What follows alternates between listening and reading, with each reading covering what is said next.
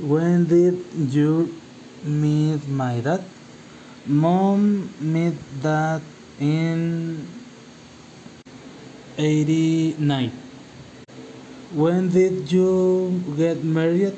Married in 92. When did they have their first child? Had their first child in 94.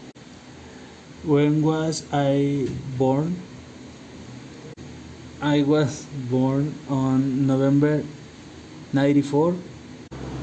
When did they have their child? Here their child was born on February 03. When did they move to the town? We moved on February 97. When did you buy, buy your first house? The first house was bought in February 97. When did your first high school child graduate?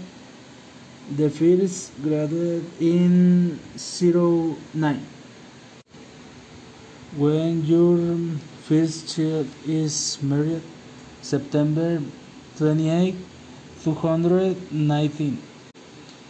When they bought their first car? The first car is purchased in the year 2000.